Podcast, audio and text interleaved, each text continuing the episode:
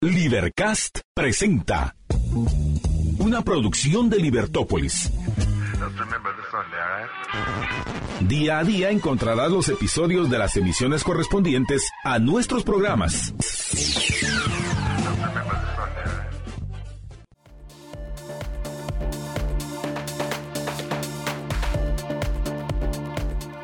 Muy buenos días a todos. Es 6 de la mañana con 5 minutos. Es viernes 2 de febrero del año 2024. E iniciamos nuestro programa de Libertópolis AM. Y es un viernes eh, oscuro todavía. Y esperamos que eh, conforme el tiempo vaya avanzando, vaya aclarando. Pero mm, es interesante que es interesante que en lo que tiene que aclarar más es en su vida, eh, tener clara la visión, la misión y los objetivos. Y también tener claro eh, cuáles son sus metas y sus objetivos para este año. Y dónde va en esos objetivos. Eh, estamos empezando febrero y es el primer viernes de febrero. Bueno, vamos a iniciar con el diario Prensa Libre CC mantiene intacta ley contra crimen organizado. Corte decreta que artículo impugnado es constitucional.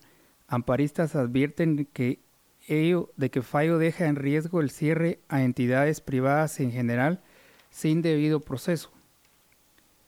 La CC no modifica frase de ley contra el crimen. El máximo tribunal asegura que frase en el artículo de la ley contra delincuencia organizada no vulnera la normativa legal guatemalteca.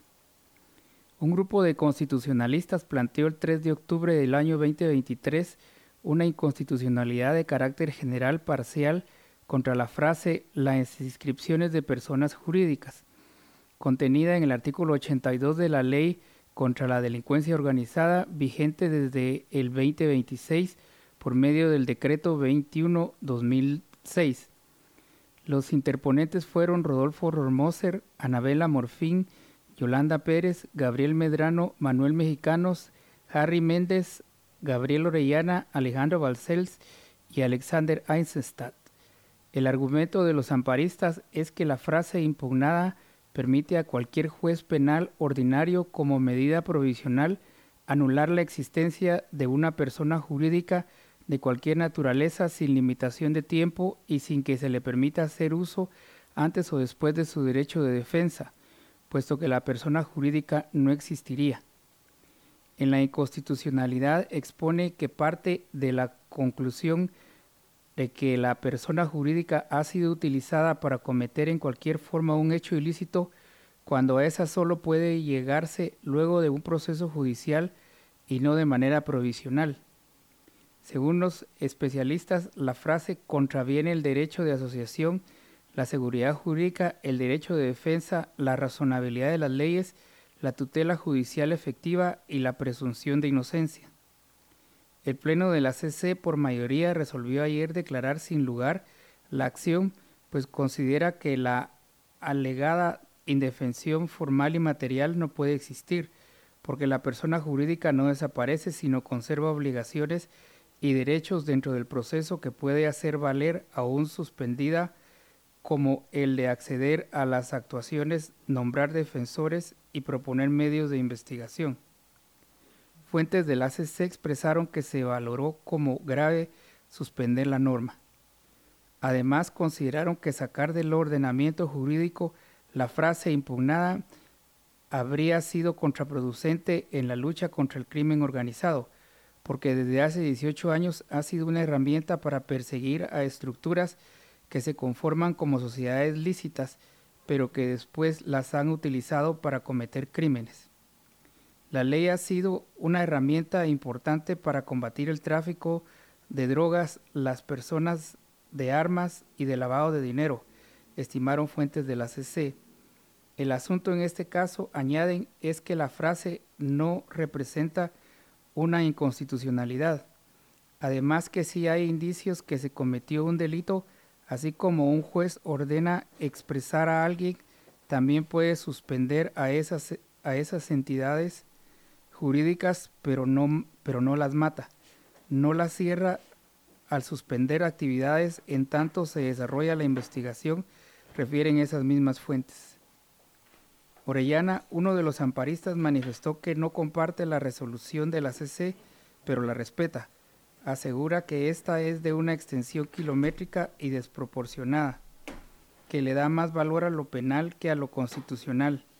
Las 122 páginas de la resolución son un resumen de nuestro memorial, en principio y luego 87 folios de la tesis de la CC que se basa en asuntos personales en su mayoría, precisó Orellana.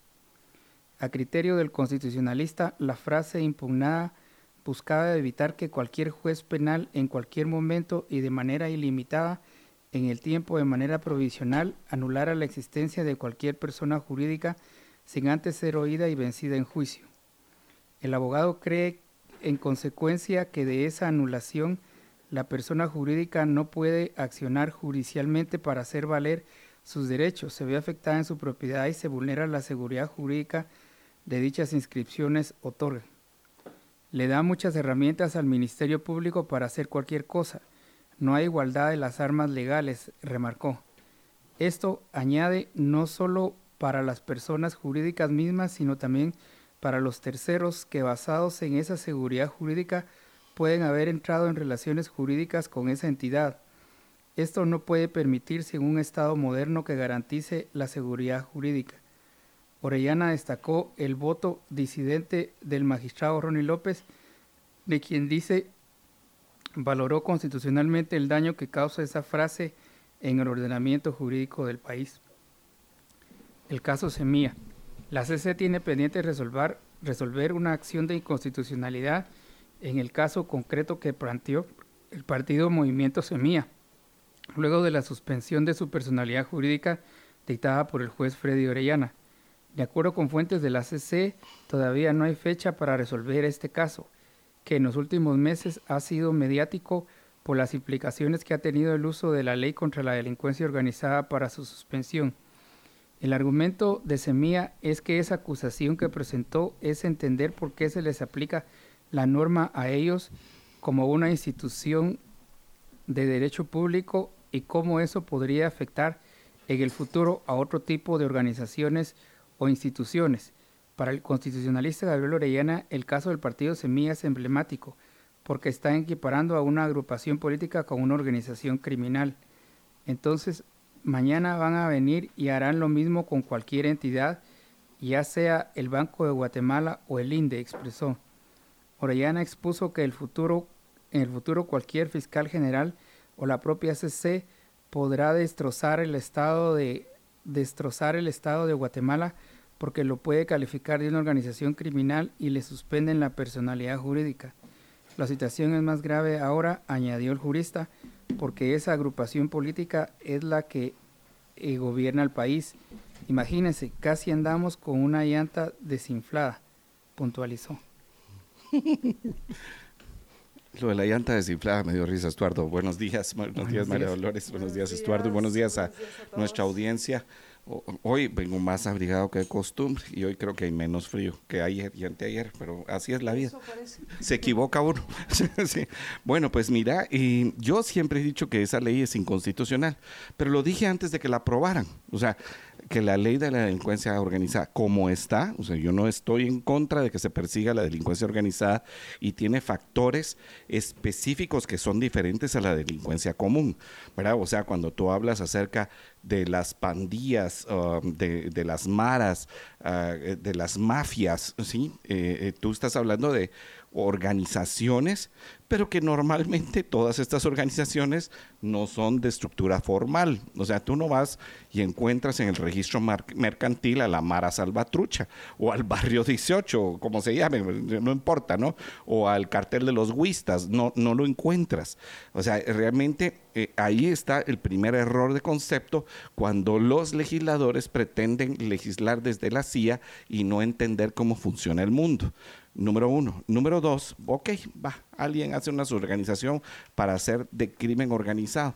Ahora, es importante porque en la ley y muchas veces en las cosas que se dice, dice, la organización cometió un delito. ¿Y con qué manos? ¿Y con qué pies? O sea, ¿y con qué cerebro hizo la organización eso? La organización no puede hacer eso. Lo que la que lo hacen son las personas. Así como el comercio, ¿no? O sea, las personas son las que hacen esto. Además de eso, pues hay un tercer elemento, que no necesariamente todas las organizaciones hacen crimen todo el tiempo. O sea, por ejemplo, tú podrías tener, en el caso de un banco, por ejemplo, que hace eh, eh, regularmente, pero uno de sus directivos o un su empleado de repente hace lavado a través de la, del banco. Y no por eso vas a castigar a todo el banco. O sea, eso es un peligro espantoso. Número cuatro, desde el punto de vista de administración y de riesgos, de administración de riesgos, tú, ah, cuando tú tienes una empresa que cierra más de ocho semanas, más de ocho semanas, y tienes competencia, o sea, tú, uh, tu share de mercado se va con alguien más, no te va a esperar. No, no está ahí, ah, sí, pobrecito. Esperemos lo que no, eh, no va a estar ahí. Entonces, uh, ese punto, desde el que no es legal, sino que es de operación, te pueden matar a una empresa si le hacen eso.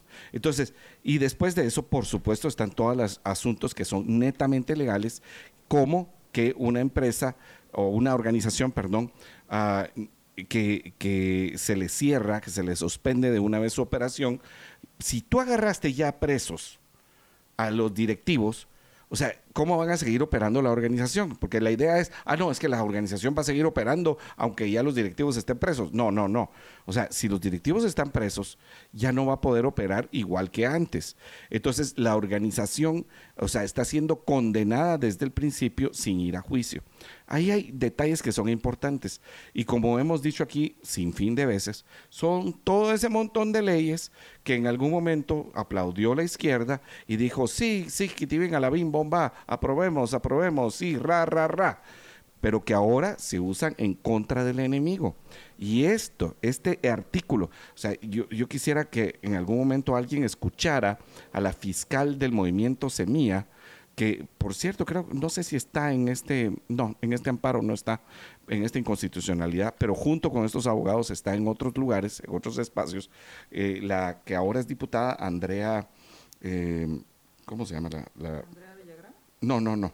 La, sí, Andrea Semilla, vamos a ver, es la otra diputada, eh, bueno, entonces no, no la tengo aquí, em, no, no la tengo aquí. Ah, ella es, em, e, es la que fue fiscal, sí, eh, una que anda con botas, no sé si la, has eh, visto, ella era, cuando era fiscal, ah, ya era diputada electa, dijo, esta ley está hecha en contra de las empresas tamaño estupidez. Cuando dice eso, lo que está diciendo es, ah, sí, solo las empresas mercantiles. No. Ah, cuando te dice, no te preocupes porque está contra las empresas. Sí, ya te das cuenta. O sea, no es la los intención, ¿sí? la intención es querer seguir fregando al que produce dinero, ¿sí? al que hace trabajo, al que da trabajo, al que paga impuestos es parte de esa ideología, ¿no? Es parte de su ideología. Entonces no se dieron cuenta nunca que las instituciones son las que se deben proteger. Y en este caso, no se vale alegar de que un partido político no pueda ser utilizado como un vehículo de, de, crimen organizado. Porque de hecho, dentro de la misma gente como ellos, han dicho reiterada vez que la UCN era un narcopartido y si era un narcopartido, no era una institución de crimen organizado. Yo no estoy diciendo que sea, estoy diciendo lo que ellos dicen. Entonces, ¿cuán equivocados están? A mí, yo no estoy contento con la resolución de la Corte de Constitucionalidad. Creo que hizo falta plantear algo más. Y es pues, ese derecho de defensa, esa presunción de inocencia. Pero como lo que pretenden es dejar esparchar y solamente ayudar al partido y no entender el derecho como tal, entonces les, les ah, bueno, eh, los abogados estos eran, eh, son bastante, eh, bastante buenos, Gabriel Orellana, em, Gabriel Medrano, Gabriel también se llama, sí, los dos son Gabrieles, uh, Eisenstadt, que tal vez es el menor de ellos, pero hay, hay una serie de abogados ah, que, que tienen recorrido constitucional que podrías decir, bueno, pero también hay que entender la otra pata de este problema, y es que esa ley la mandó a pedir alguien más que antes estaba en la reforma y ahora está en Cayala. Ese es otro problema. ¿Hay que encontrarle la salida para salir de esta inconstitucionalidad? Sí. Ese artículo 82 es completamente inconstitucional. Yo no, yo pero hay que buscarle la salida. Eh, yo creo que más que el artículo es, es toda la ley en sí. Yo entiendo el sentido de suspender el brazo económico de una organización criminal y, para, y una de las formas que utilizan es el lavado de dinero. Y lo entiendo como una forma de detener o tratar de minimizar el daño o, la, o la, el incentivo para seguir operando o para debilitar la estructura criminal. Me hace sentido el atacar la parte económica. Lo que no me hace sentido es la forma en que lo están haciendo, porque si ustedes recuerdan a uno de los mafiosos más emblemáticos de Estados Unidos fue Al Capone.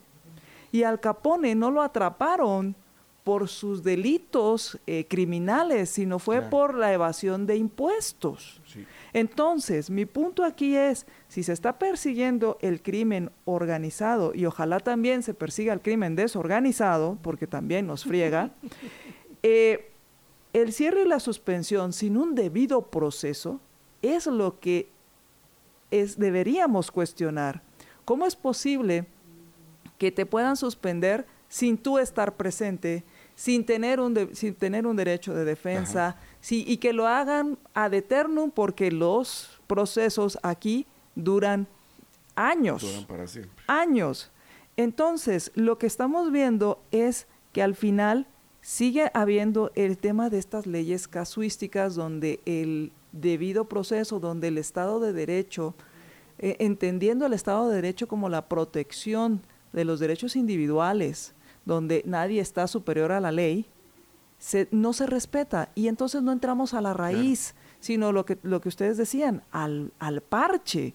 Porque así como quieren parchar esta ley y solo esta palabra para que no le afecte a los partidos políticos, aunque haya narcopartidos, sino a los demás, o sea, a las empresas, a todo aquel que no sea partido político, eh, sigue dejando mucho que desear, como lo que quieren hacer con modificar la ley del or- de orgánica del Ministerio Público para que el quitar el párrafo donde el presidente no puede destituir a, la fis- a un fiscal general. Claro. En, en lugar de entrarle de fondo a cuál es el contrapeso que debería tener un ministerio público de forma objetiva, sin que también esté acá a la merced o al capricho de un presidente, porque ahorita es mi presidente, pero mañana posiblemente no lo va a ser, como anteriormente era mi fiscal, pero después no va a ser mi fiscal.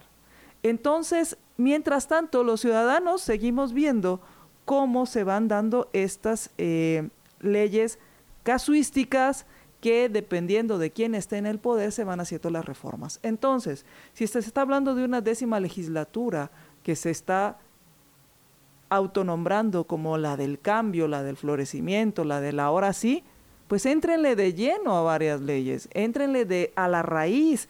No han, no han hablado, o cuando se está hablando, eh, que también otro tema, del tema de entrarle a raíz, es, se está hablando de la ley, de los cambios que se, da, que se tienen que hacer las- la revisión para proponer reformas al proceso electoral y en este caso también a la ley electoral.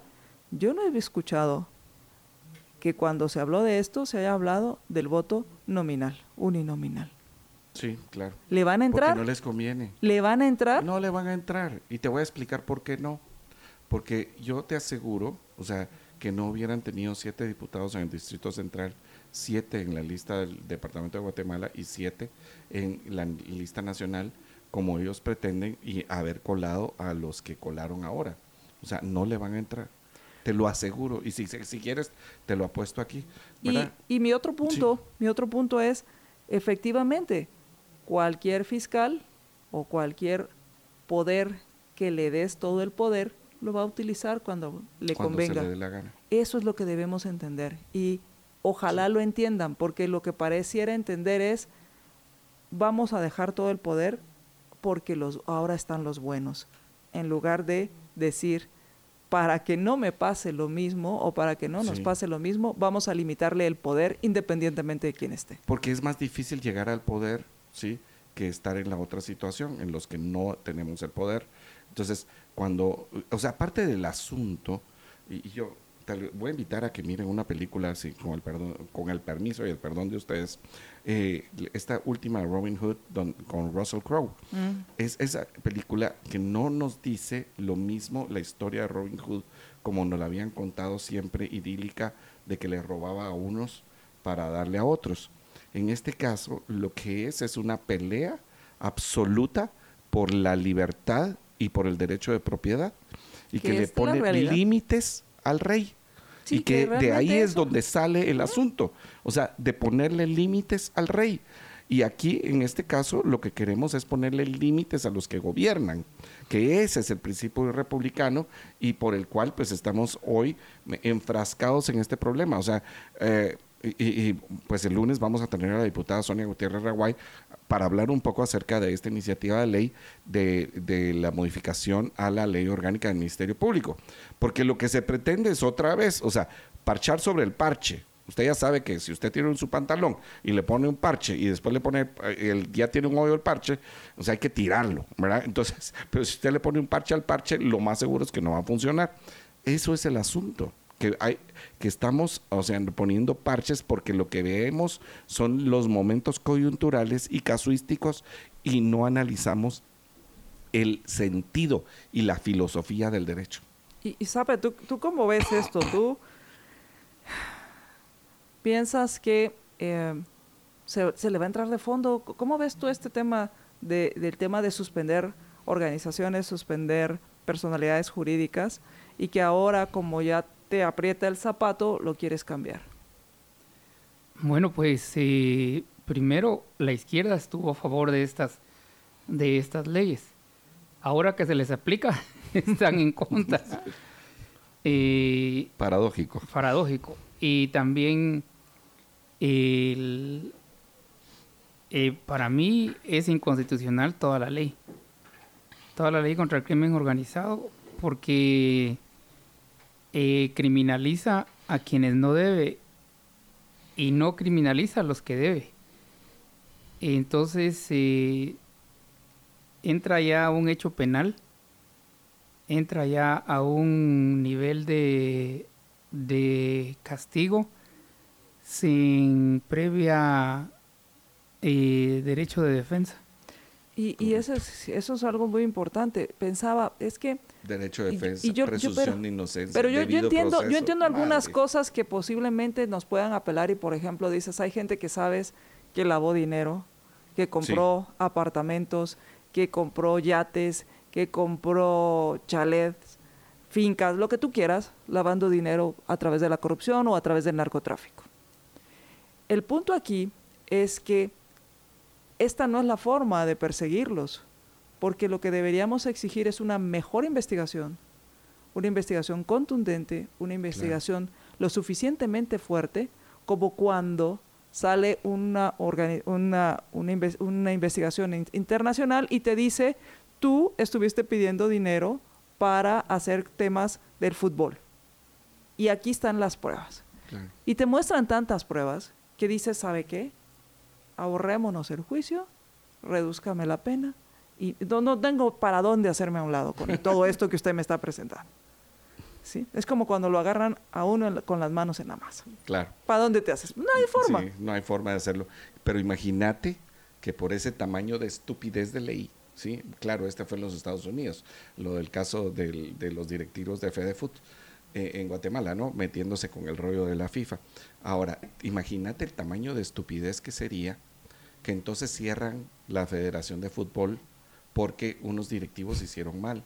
Que no fue uno, o sea, fueron varios.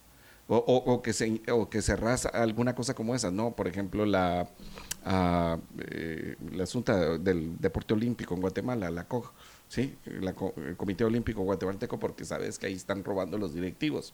O sea, no. O sea, hay, que entender dónde se persigue el delito y a quiénes se persigue, como nos dice Estuardo. Claro. Y mantenés la filosofía del derecho. O sea, presunción de inocencia, debido proceso, eh, derecho de defensa, sí, imparcialidad del juez. Pero, pero regresamos al tema, una investigación seria y un organismo judicial que funcione. Claro.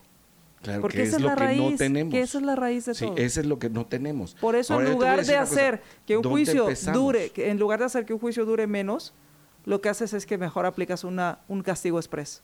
Exactamente. Entonces empezás a, lastimar a la organización según ellos, porque lo que va a pasar es que cuando tú tienes un ilícito, o sea, lo que normalmente va a pasar es que tienes, en todo caso, tienes esa organización que, formal como fachada, ¿sí? Pero en realidad la organización eh, que comete los delitos primordialmente es informal. O sea, no da facturas, no da, ¿me entendés? O sea, no, no está en la formalidad. Entonces, lo que hace únicamente, como tú decías, muy posiblemente sea lavado de dinero. Pero no, la parte informal, que es la del delito, lo que va a hacer es armar otra organización. Sí. Entonces, no combates lo que, lo que debes hacer, que es la organización informal. Bueno, pues ya, ya eh, despotricamos en contra de esta resolución y que yo creo, Estuardo, que uno de los problemas es que nos fue impuesta esta ley. O sea, siguen algunas personas fuera del país poniendo estas leyes que no aplican en sus propios países. No existe este tipo de aplicación de la ley en ese país del norte. ¿sí? Nosotros admiramos los principios sobre los cuales fue fundado los Estados Unidos, pero en este lado nos vienen a aplicar leyes que, que ellos no tienen, Estuardo. Eh, sí, esta ley fue impuesta. Fue impuesta por Estados Unidos. Y, yo creo que ellos no tienen una ley contra el crimen organizado. Y entonces, eh, ¿de qué estamos hablando aquí? Claro. Allá no hay crimen organizado, mucha. Póngase pilas. Allá todo desorganizado. Allá la, droga se distribuye sola. Se, distribuye solita. ¿Verdad? ¿Sabes? Le salen patitas y, y no hay lavado de dinero. No hay lavado, de dinero. ¿Qué les pasa?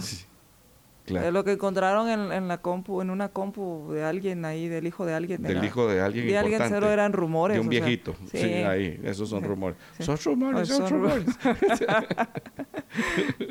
bueno, ok.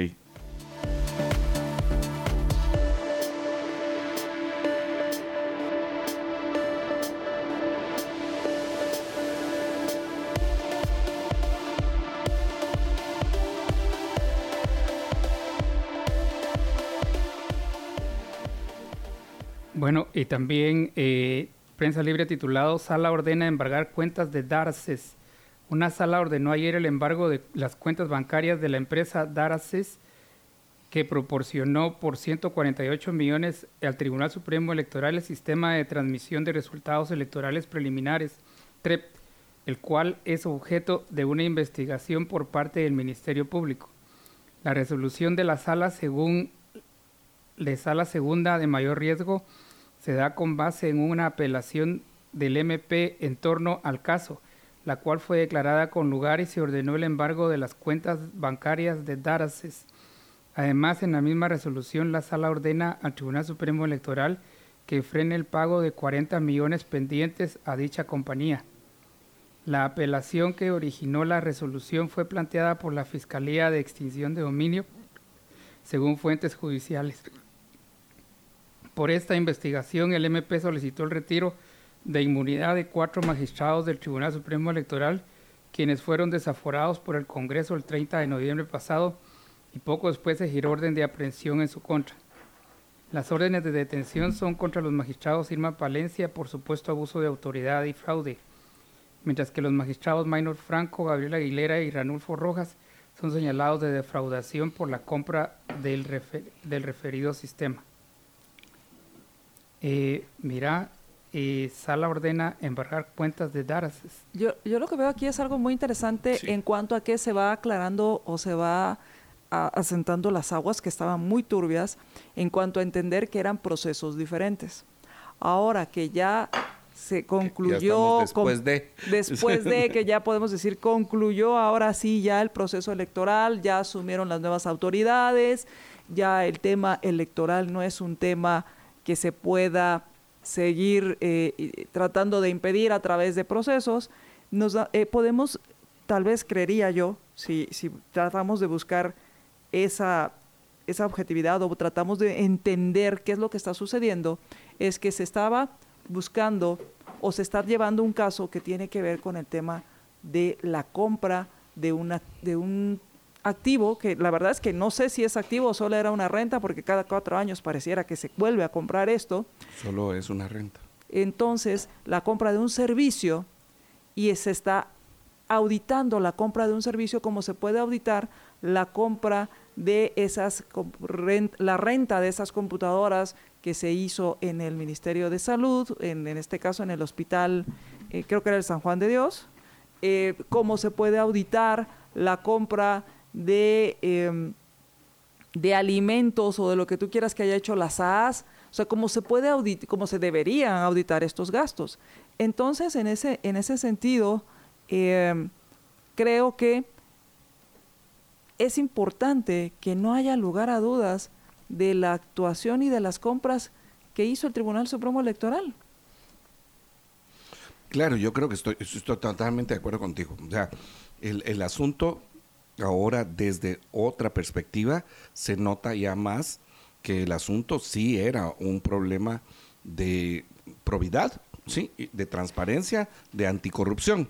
Ahora, claro, alguien, alguien pudo haberlo utilizado como una forma de ah, hacer quedar mal al Tribunal Supremo Electoral, o sea, llevar toda esta percepción y decir, mire, el Tribunal Supremo Electoral como el TREP está mal comprado, entonces también mal funcionó. Y como mal funcionó, también afectó, porque el TREP, otra vez, el TREP no tenía que ver con los resultados. Pero, pero entonces, si yo empiezo la cadena de decir que esto estuvo mal y después esto estuvo peor, entonces ya digo, ah, sí, entonces ya puedo eh, refutar los resultados electorales. Que usando una falacia, porque al final... Y un corolario de falacias. Sí, una falacia porque al final los dos términos no coinciden con la conclusión y es el, el tema de, es cuando dices, eh, dices algo que no conecta con, lo, con la conclusión. Entonces, eh, pero ahora el punto es... Se pudo haber utilizado, sí. Sí, ahora... Ya se quedaron sin ese argumento ya se quedaron sin ese argumento y hoy, eh, o sea, en el juzgado se toma la decisión, bueno, ayer eh, la, sala ordena embargar los, eh, las cuentas y también le dice, embarga alguna cuenta del Tribunal Supremo Electoral y dice que no puede pagar eso, que no lo puede pagar, no puede pagar el resto del TREP. Y yo, Pero al embargar la cuenta tampoco puedes pagar salarios, ¿o sí? Bueno, e, es un buen punto. Porque una cosa es, tiene pues usted prohibido se, dar, finiquitar este contrato hasta que se resuelva jurídicamente, hasta que se resuelva penalmente. Habría que ver cuál es versus, eh, porque miren, esto eh, no están ustedes para saberlo, y yo sí se los voy a contar. Eh, cuando hay temas laborales, una de las medidas, y es una medida extrema, pero la, la, toman los, los juzgados, los jueces, los, jueces de, trabajo. de trabajo, es congelar las cuentas de las empresas. Y cuando congelas una cuenta, es, o sea, está congelado. O sea, ahí no hay, mire, deshielemos un pedacito. Nada. que, quiere pagar usted, nada. Entonces mi pregunta es, eh, eh, es una medida muy extrema, es una presión impresionante la que le pones a la empresa. En este caso, si fue ayer, pues por lo menos libraron la, la, quincena de, enero. Bueno, sí, el primer mes, ¿no? Sí. Eh, Sí, yo no sé cuál es la extensión del, embargo o, si había una cuenta específica del Tribunal Supremo Electoral para pagar esto, pero tienes razón. O sea, ahora, esto, esto pone, yo creo que debe poner las barbas en remojo, como se dice, de, de, las contrataciones del Estado en toda su magnitud. Porque si lo, lo hicieron, de veras, si es en este caso está embargada una cuenta de una institución de gobierno por un asunto de estos, yo creo que es un buen referente de intentar ah, aplacar la corrupción en muchos lugares. Porque es que, o sea, se advirtió muchísimas veces, muchísimas personas e instituciones en la compra de este software que era un mal negocio. Y bueno, eh, eh, era compra, sí, era compra. Lo único es que todas las veces quieren comprar otro otra vez. Cada año se compra cada cuatro hay que comprar otro porque ya no sirve. Cuando los softwares normalmente lo único que hay que hacer es, actualizar. actualizarlos, ¿no? Entonces, cuando están bien hechos. Cuando están bien hechos. Cuando tienes una buena Ahora, estructura. este sí funcionó. sí funcionó. lo que no funcionó es la compra, es el proceso de la compra. Pero sí pero es que depende eh, eh, es que depende muy bien de cómo de cómo se hace, porque tú puedes comprar un sistema que funciona bien, pero no tienes una buena no está hecho para crecer. Eh, claro. Y entonces cuando lo haces intencionalmente para que no crezca, tienes que comprar uno nuevo. Ahora, Sí, pero... No sé, que, no sé si cada cuatro años. Lo que pasa es que también... no sé si cada cuatro o cada ocho.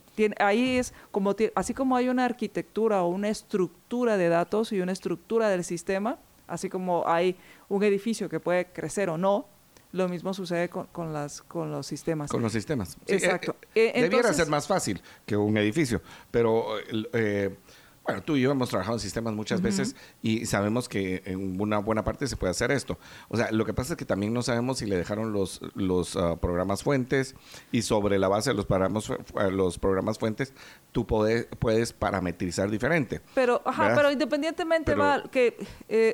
Que lo, y es que volvemos al punto de pensar en un tema de raíz, porque puedes dejar un sistema con las bases para que pueda ser actualizado, pero también va, compras un sistema, pero independientemente si lo vas a comprar cada cuatro años o si lo vas a actualizar cada cuatro años, independientemente de eso, el, el monto era absurdo. Era como, no sé si ustedes recuerdan, Sape, ¿recuerdas cuando iban a comprar un sistema de identificación, un sistema de registro de entradas y salidas en el aeropuerto?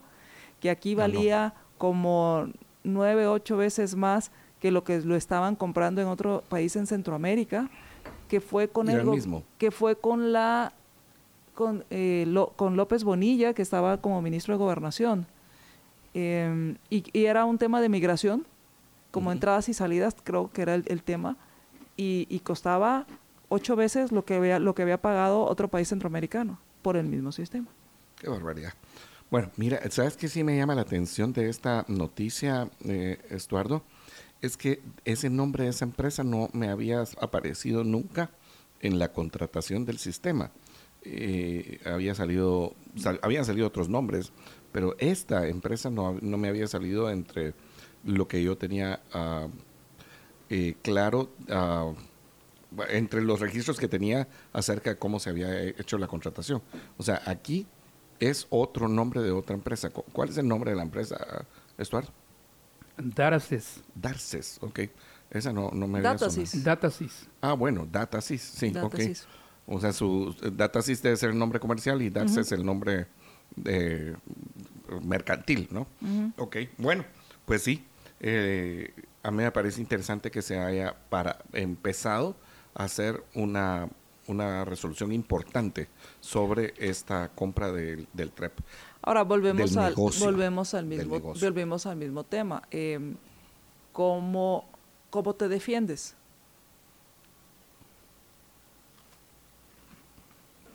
¿Cómo te defiendes cuando te congelan, cuando te congelan tus cuentas? Pero en este caso... Eh, es que, o sea, te congelan el monto que ya recibiste, te congelan, puedes poner una fianza, puedes... Porque, ojo, estábamos hablando hace un segmento de... Pero es que aquí no pararon la personería jurídica. Pero te están quitando parte de lo que... O sea, vuelvo, voy a usar tu argumento. No todo el dinero que está en mi cuenta es del contrato, es del contrato con el, con el Tribunal Supremo Electoral. Entonces, Mira, e, en ese sentido yo creo que sí hay una razón, como tú dices, por ejemplo, en un, problema laboral, ¿no? Entra la demanda y digamos, solo, solo por poner un ejemplo, tú tienes en tu cuenta 300 mil y la demanda laboral es por 100 mil, te deberían de congelar solo 100 ¿sí? Y dejarte trabajar con los otros 200. Estoy completamente de acuerdo contigo. Y en este caso, pues el monto a congelar debería de ser 148 es millones. Es el daño que se cree que se, que se le Estoy hizo de acuerdo contigo. Eso es lo que debería de pasar. Ahora, yo te eh, aseguro que las cuentas no suman 148 millones, pero esperemos a ver qué pasa, ¿no? Ahora, aquí también hay un asunto, ¿sí? El, eh, yo puedo entender la diferencia entre la ley del crimen organizado y esta de que te embargan una cuenta. Pero aquí estamos hablando de la extinción de dominio, que está muy relacionada. La Fiscalía de Extinción de Dominio, ¿verdad, Zapet? Ah, ya, ya pasamos de hoja. Pero la Fiscalía de Extinción de Dominio es la que ha solicitado ese, o, es una de las que estaba involucrada en esto. Y Fiscalía de Extensión de Dominio también está muy relacionada con el, la, ley del crimen La ley de extinción de dominio es otra barbaridad. Pero yo, entiendo y yo me, queda muy, pero me queda muy claro el sentir, porque ojo, que hemos visto y nos indigna que en lo que se hace el juicio, en lo que se determina la culpabilidad, estas personas vacían sus empresas, vacían todo lo que tienen a su nombre, dejan todo y entonces cuando te dicen, usted debe resarcir el daño, no está. Encuentren lo que hay, miren, y sacan los bolsillos vacíos. Entiendo eso, entiendo eso, pero en lugar... Pasa muchísimas veces. Claro, pero en lugar de generar una, de tener un juicio más rápido, de tener eh, evidencias más sólidas, pruebas más sólidas, lo que hacemos es, en lo que, mire, ¿sabe qué? Voy a poner un ejemplo y a ver si, a ver si, funciona. Es, tú llegas al hospital público gritando de dolor porque estás muy mal, pero como está saturado el hospital, como no hay medicamentos, como no hay eh, quien te atienda, en lugar de ver cómo resuelven esto, te ponen un parche en la boca.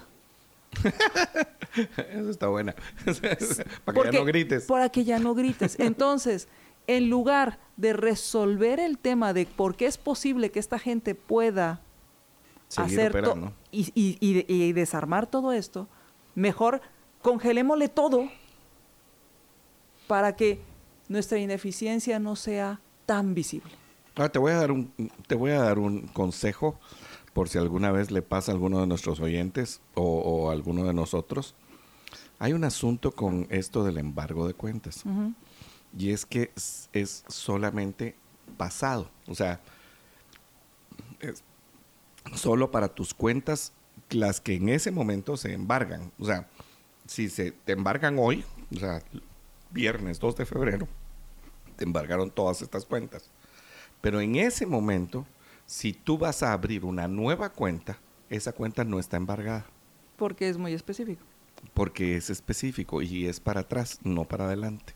Entonces solo es un, es un tip.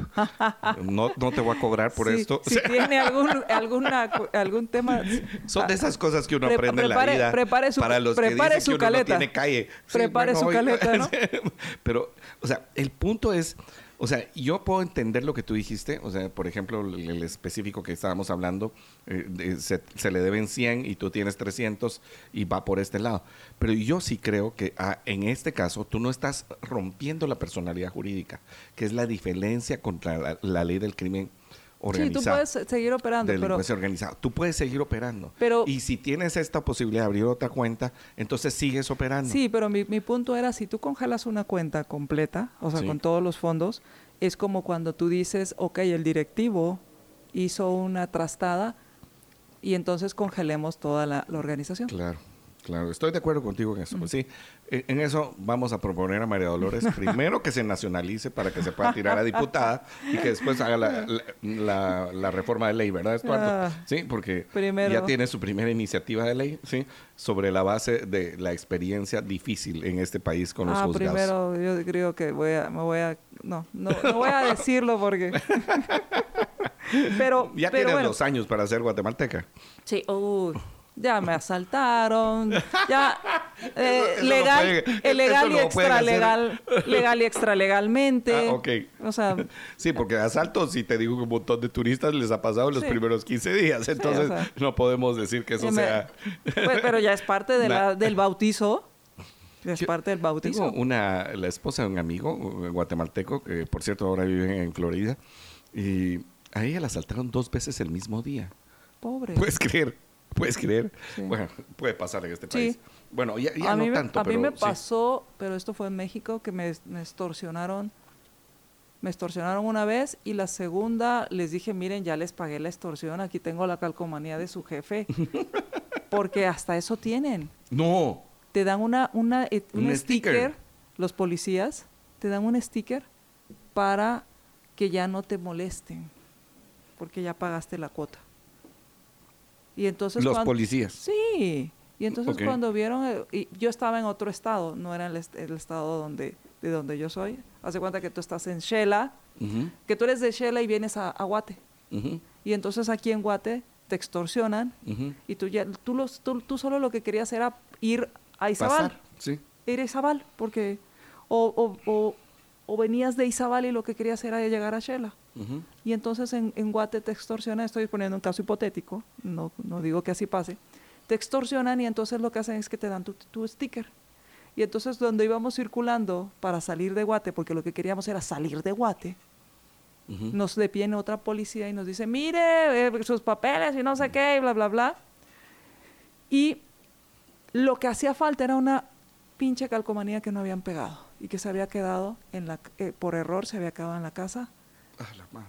Y entonces estás de vacaciones y entonces ¿cómo la pides? Y, ah, Entonces, ya pasas por Guate, te extorsionan y, y lo que quieres es ya llegar a tu casa llegas y, más adelante te detiene otro policía y entonces ya le dices, mire, aquí está la calcomanía, o sea, ya. E, era la segunda extorsión en el mismo día. Solo que en el mismo día. Solo quiero aclarar que eso te pasó en México. Sí, sí, aclaro, aclaro. Fue en, México, solo, solo estoy tratando de ponerlo acá para que entendamos cómo era la cosa. Sí, que te pueden asaltar dos veces en el mismo día. Correcto. Bueno, sí. Bueno, pero el tema de, de sí, eh, Así que eh, en, ese, en ese tema, Estuardo, al final, el, tema es que el, gobierno tiene mucho poder para poder extorsionar. Tiene. Tiene todo el poder de los tres, de los tres organismos. Y más la fiscalía. Más la fiscalía, más, la SAT. Más la SAT, más la PGN, más... Eh, la Contraloría. La única que no tiene es la Contraloría. Sí, tiene, pero, con los, pero no con los más importantes. O sea, mira, pues aquí, aquí hay una distorsión. Para todo el montón de empleados públicos o contratistas que tienen que ir a sacar... El regae. Eh, bueno, también el regae, pero cuando tú vas a tener un contrato 022, 029 o sales del estado 011 eh, y entras, tienes que hacer estos reportes. Sí, no, reporte de, de, cómo estás y tus entrada, tu salida, tus bienes. Pero hay un montón de personas, ¿sí? O sea, bueno, los miles de, de, personas, solo, excepto los que no salen, los que tienen contrato permanente, y tienen que ir a, dar su, su declaración de bienes patrimoniales. la declaración patrimonial. O sea, ahí si te atrasas un día, la multa es de un salario por día. Un salario por día. A veces no lo llegas a hacer porque la entidad no te ha dado, de donde saliste, no te ha dado los papeles y tú ya estás buscando trabajo, ya estás haciendo otra cosa, ya estás viendo cómo sobrevives, ¿sí? Entonces se te atrasa por alguna razón. Te cobran un salario por día de retraso. O sea, para ellos, para eso está bien. Para eso funciona esta porquería de Contraloría General de Cuentas de la Nación.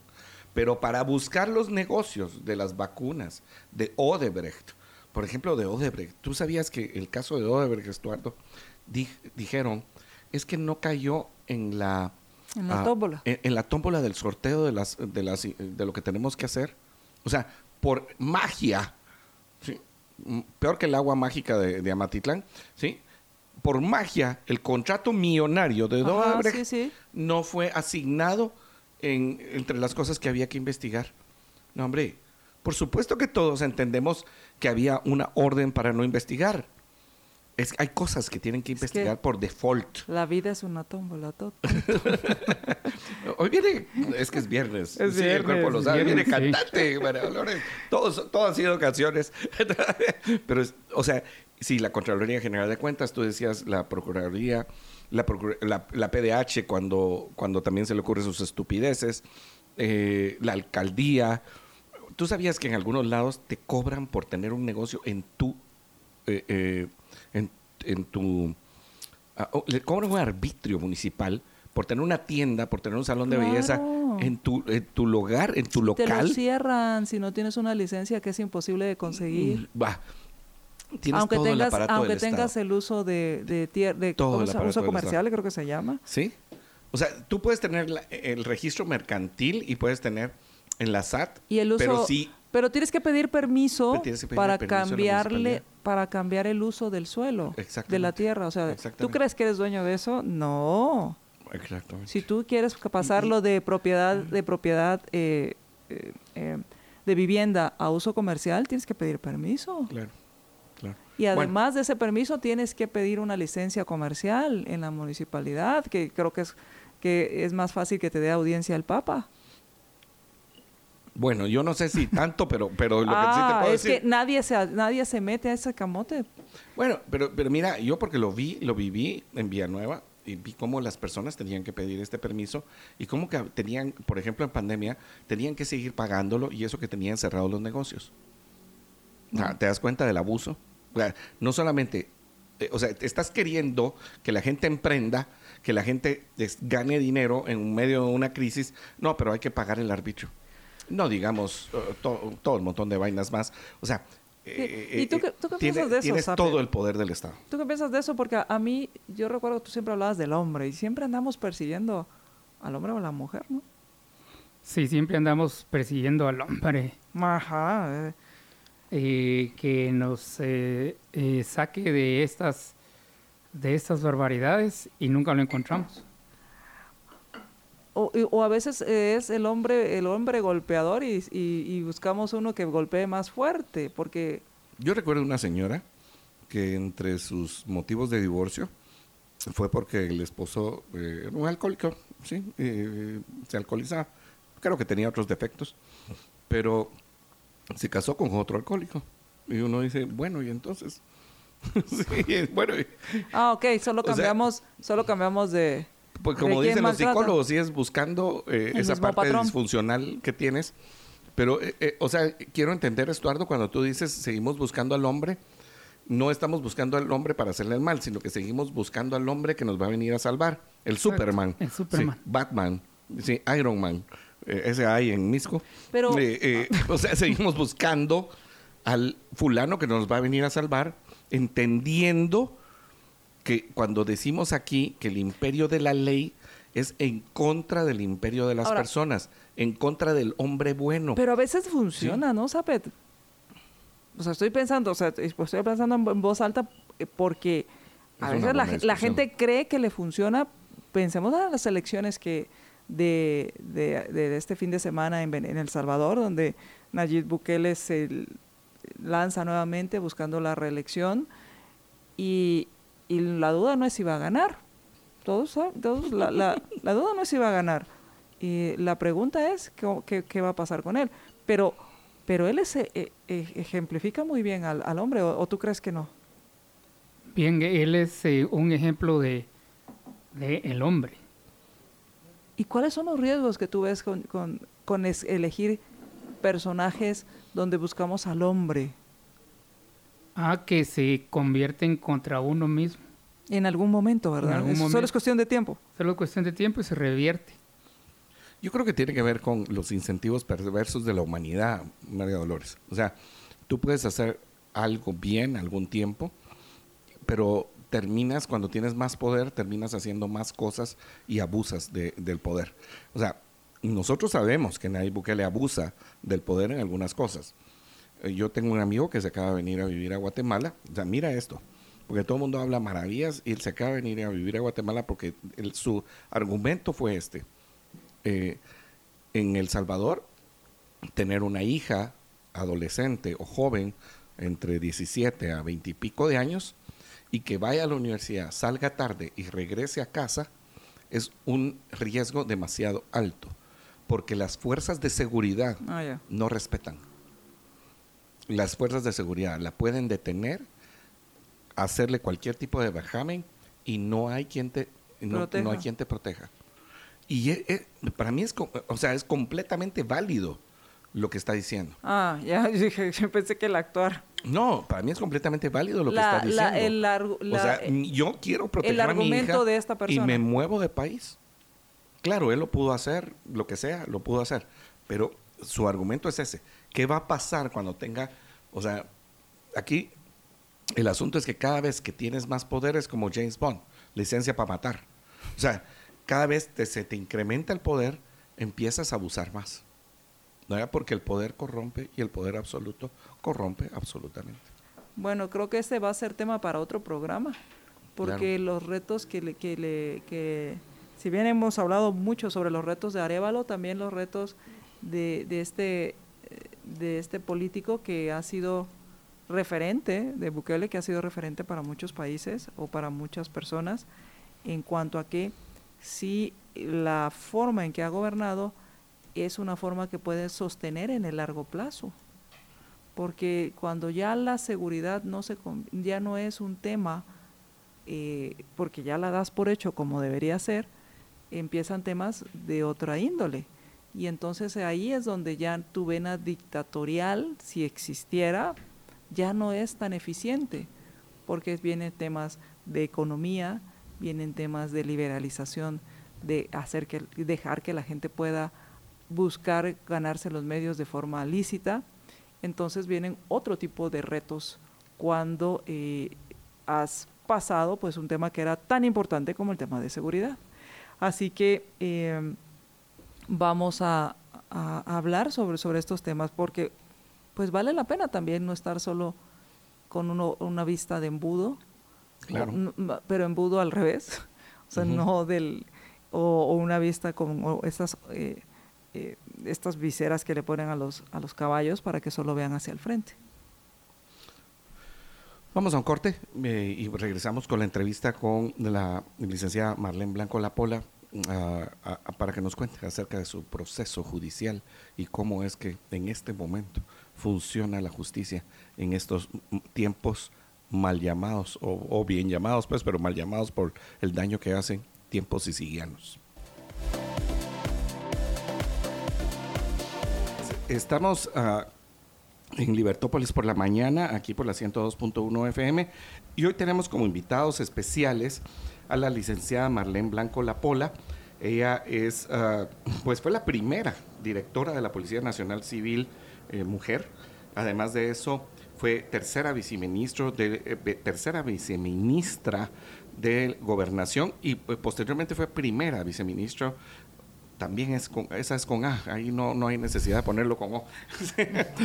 primera viceministra del Ministerio de Gobernación. Fue acusada de eh, ejecuciones extrajudiciales en 2012, 2012, ¿sí?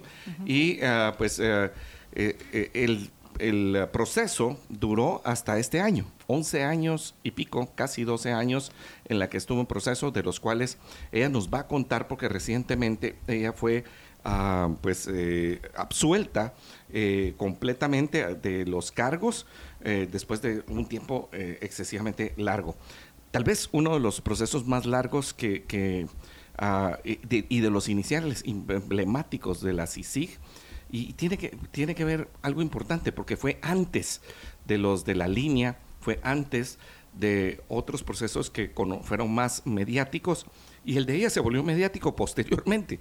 Eh, eh, una de esas cosas eh, increíbles. Y además le acompaña eh, su abogado, el licenciado Juan Alberto Guevara, quien la ha acompañado en este proceso en los últimos tiempos. Bienvenidos a ambos, un gusto tenerlos aquí en el Watchtower de la Libertad. Muchas gracias, buenos días. primero agradecerles la invitación, darle gracias a Dios por permitirnos estar reunidos y a todos los que nos escuchan. Buenos días. Buenos días, mucho gusto saludarlos, también agradecerles por la invitación y aquí en toda la disponibilidad de poderles contestar todas sus preguntas. Gracias. Eh, me gustaría que empezáramos con, para quienes no conocemos o que no recordamos la historia, si nos puede contar, eh, eh, licenciada La Bola, ¿cuál, ¿qué fue lo que sucedió? ¿De qué se le acusó? ¿Cómo inicia este proceso en el cual usted es sindicada de ejecuciones extrajudiciales en el 2012? Mire, este proceso, bueno, empezó cuando nosotros llegamos a la Policía Nacional Civil, en nuestra nueva cúpula, eh, la verdad que fue un proceso, eh, era un reto, para mí fue un reto como mujer. Llegar dentro de una cúpula, eh, haber sido la nombrada la directora de la Policía Nacional Civil, pero con el énfasis de ir nosotros a renovar la policía según los acuerdos de paz, donde nos demandaban una policía comunitaria, preventiva, Entonces nosotros llegamos con ese objetivo, ¿verdad? No solo del llegar, ¿verdad? Yo ya venía de una carrera dentro de la institución, incluso también los compañeros que me acompañaron en esa cúpula. La situación es que em, mi tiempo dentro como de directora fue más o menos como de 10, 11 meses. Hubo un lapso cuando yo me separé del cargo de directora, yo pedí un receso. A mí me dieron el nombramiento el 8 de, junio. Entonces, del 2009, yo hago un receso y pido eh, un descanso. Y yo me incorporo, según el, la ley establece de que uno puede ejercer realmente, tomar posesión cuando usted es juramentada y es levantado bajo acta. Yo tomo esa juramentación el primero de julio. Pero dentro de los casos que se me imputaron, hay uno que fue el 28 de junio. Era el día que yo estaba sin función total como viceministra. Entonces me ligan... Como viceministra. Como viceministra, sí, perdón, como viceministra. Yo no había tomado posesión aún. Eh, aquí hay un muy un punto importante. En ese lapso como de 20 y algo de días que yo me retiro, ahí llega la nueva cúpula policial. Ahí es el cambio. Nosotros dejamos una institución bien establecida, con una oficina que era la promotora de la información, porque la policía tenía muchísima información, pero las, nuestras unidades no sabían dónde ir a ejercer los operativos. Entonces viene acá la organización de Mirnamac, ellos prestan el apoyo al ministro, no fue a mí, no, que sino fue con el señor ministro de Gobernación, donde le indican que ellos están propuestos para capacitar al personal y abrir una oficina donde se estableciera toda la información. Es aquí donde se escoge al oficial Juan Carlos Rojas Alguero por parte de la subdirección, que era el subdirector en ese entonces, el comisario Renber Larios. Él hace una clasificación de ese personal que va a ir a esa unidad ellos son capacitados en el tema y ahí es, era el cerebro en sí, la médula de toda la información de la policía. Es aquí donde este oficial se nutre de toda la información que pasaba a nivel nacional. Es acá donde cuando nosotros nos vamos y viene la nueva cúpula que eran ex-PN, los regresan nuevamente, que habían sido depurados en su momento, los vuelven a regresar en el tiempo del señor ministro Salvador Gándara. Ahí es donde empieza, eh, el, realmente se vio la pauta y eso no lo tomaron en cuenta en cuando yo expuse, cuando a mí me detuvieron, que en ese lapso es cuando se rompe la situación de que nosotros veníamos con un formato legal. Cuando yo me voy en esos días, vienen otras disposiciones. Y es aquí donde el oficial ya se empoderiza con la información que tiene y él empieza a trabajar ya yo, pues por lo que hemos leído con el, acá con el licenciado, es que se empoderizó mucho de la información y él ya la mal utilizó con personas que venían exteriores y ya exponían su trabajo, su problema, y él era el que ya operativizaba. Ahí fue donde se me empieza a mal imputar a mí el primer delito de ejecución extrajudicial. Siendo usted, eh, bueno, eh, nombrada, pero no habiendo tomado posesión del cargo de tercera viceministro. Así es. y, otra vez el otro, José Carlos, no entiende que es ministra. Bueno, eh, eh, Juan, ah, Juan, Alberto, sí. Eh, hay aquí cosas importantes, porque en esta intención de llamarle un grupo criminal a, la estructura, ah, ya en el caso se logra comprobar que no existe tal estructura, ¿sí? Y número uno, liderada por lo menos por la, licenciada Blanco Lapola, y también entendiendo que eh, eh, los tiempos no dan, y, es parte de los argumentos de la defensa. O sea, eh, estamos hablando de, un sinfín de errores que hay en el proceso, pero tal vez empezamos por señalar los tiempos que son los que ha señalado la licenciada Blanco. Así es. se le imputa el delito de asociación ilícita o se le acusa y inician eh, supuestamente en el año 2008. ¿Con qué acto inician la asociación ilícita? Nunca se indica en la acusación, ni tampoco en los medios de prueba. Porque puede ser que no lo diga la acusación, pero puede estar en los medios de prueba. Puede ser que, sí lo diga la acusación, pero no esté en los medios de prueba. Pero no se indica, los periodos son eh, o, la temporalidad de la asociación no fue clara dentro de la acusación. También eso fue uno de los objetos por los cuales se eh, le absolvió, pero también era importante que se habían concertado para las tres ejecuciones extrajudiciales. Al hacer el análisis que la la licenciada Marlene Blanco Lapola no participa en ninguna de las, de las tres ejecuciones extrajudiciales, entonces ¿cómo se pudo ella asociar o cómo pudo haber sido la líder de la estructura criminal? Si en realidad no participó en ninguna de las tres ejecuciones extrajudiciales.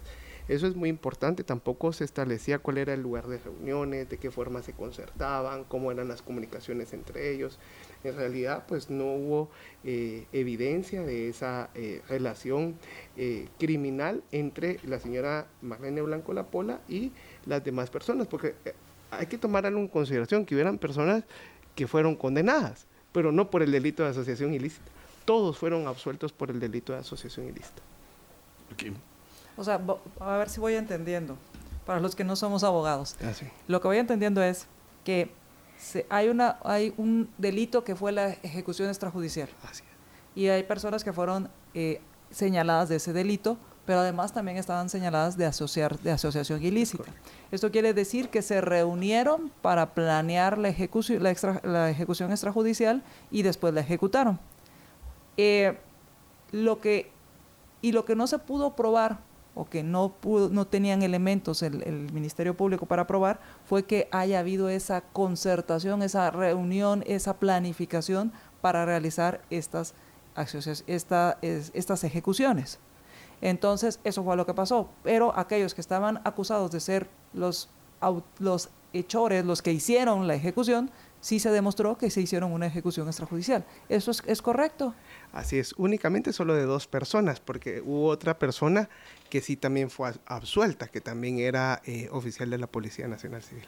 Ahora, ese, perdón, licenciado, eh, licenciada, ¿esta persona que fue absuelta es el colaborador eficaz o es, otra persona? No, había, es... Había colaborador eficaz. El colaborador eficaz fue condenado. Es uno de los temas importantes, ¿no? O sea, eh, la figura del colaborador eficaz en todo esto, ¿sí? Importante es lo siguiente, cuando el Ministerio Público considera que le puede dar beneficio o, firmar un acuerdo de colaborador eficaz a una persona que ha sido ligada a proceso, porque el primer punto es ser ligado a proceso. Y ya de ahí puede solicitar un beneficio. Pero surge que todo lo que la persona manifieste en relación a los hechos que le constan, esto tiene que ser corroborado con un informe de investigación por parte del Ministerio Público. La pregunta es, ¿dónde está el informe de investigación? Si esta persona dice, el día 28 de junio del año 2009, yo recibo una llamada de la señora Marlene Blanco Lapola para decirme que cometa el hecho, que le dé muerte. El día 19 de octubre del año 2009, que es el segundo hecho, yo recibo llamadas, voy platicando con ella, vamos cruzando información, eh, me, hasta me llama, la, me, me regaña que por qué eh, no hago esto, no hago lo otro. Y resulta que también el 26 de noviembre del año 2009, que es el tercer hecho, también él nuevamente vuelve a decir que... ella la llama. O sea, porque él manifiesta que no podía tomar una decisión sin la mando superior.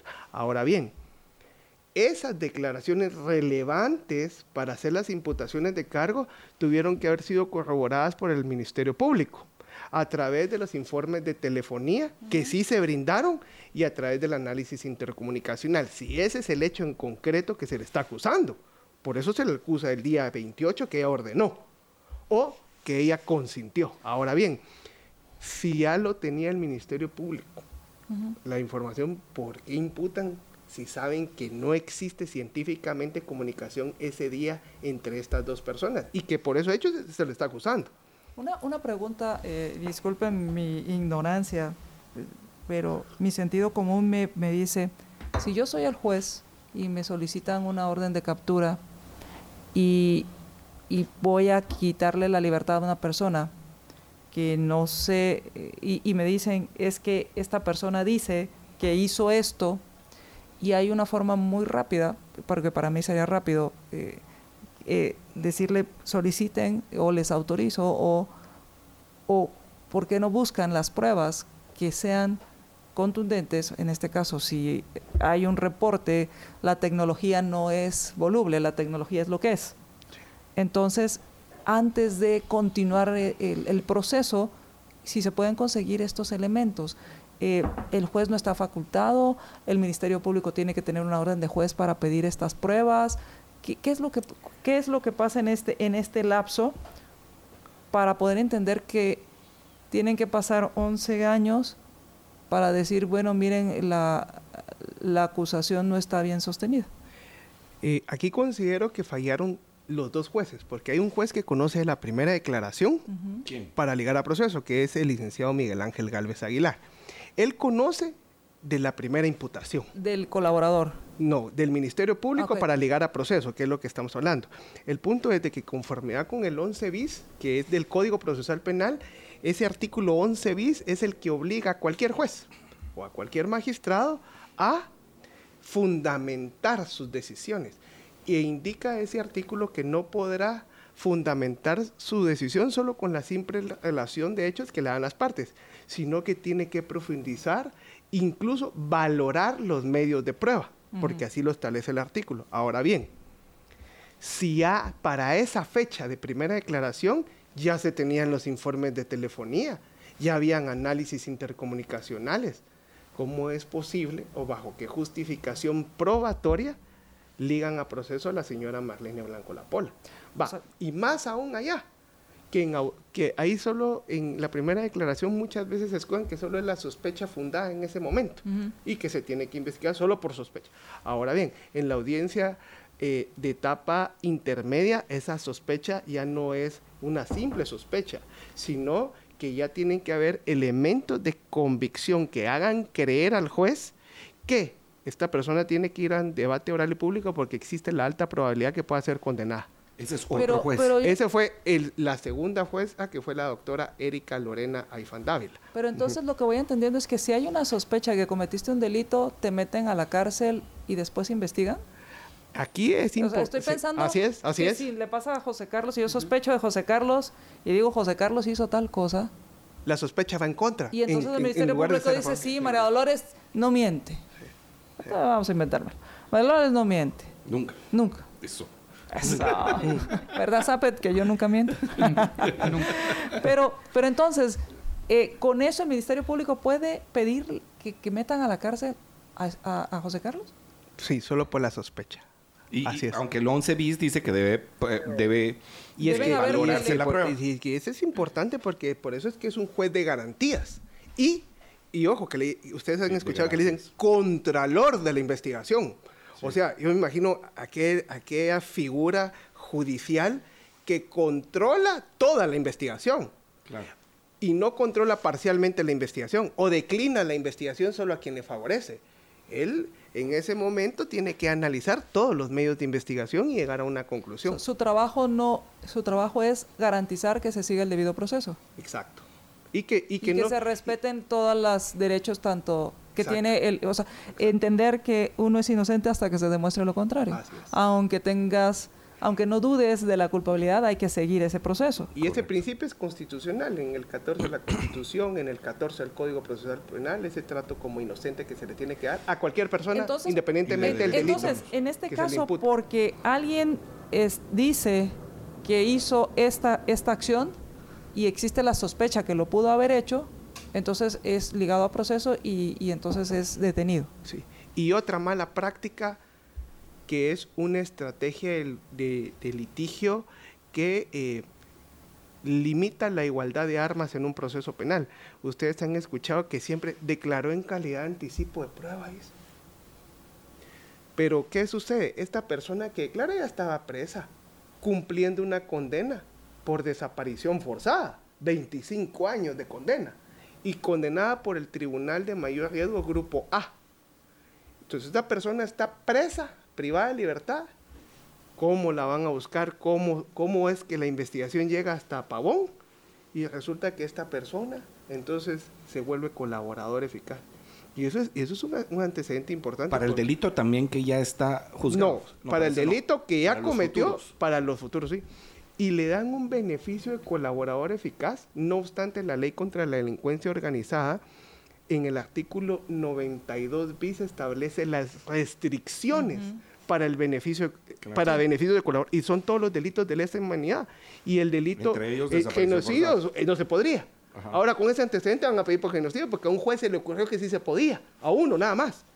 Y entonces venimos nosotros y, vemos cómo, cómo se manipuló la ley contra la delincuencia organizada a conveniencia. Y desde ahí vemos que es selectiva la persecución. Ahí es selectiva la persecución.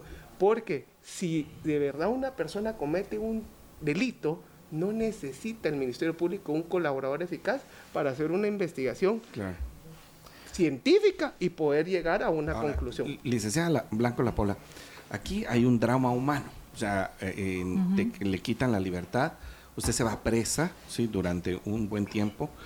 Eh, y yo quiero que usted nos cuente un poco también acerca de lo que usted vivió, porque usted estuvo tres años y pico presa, entre esas se enfermó, eh, entre esas uh, usted tuvo que dejar a sus hijos, cuatro hijos, sí, cuatro hijos en casa solitos, eh, algunos pues ya mayores de edad, pero una menor de cuatro años, si no recuerdo mal, el drama humano de ver también cómo eh, la justicia se estaba manipulando en su contra, tanto por el Ministerio Público como por CICIG. Sí, mire, el día que a mí me detuvieron, eh, cuando a mí me dice el fiscal que lleva la orden, es increíble, pero cuando uno no ha cometido ningún delito, es la paz interior que uno siente. Claro. Yo le digo, claro que sí, lo voy a acompañar, yo voy a aclarar esto. Según en mi mente, ¿verdad?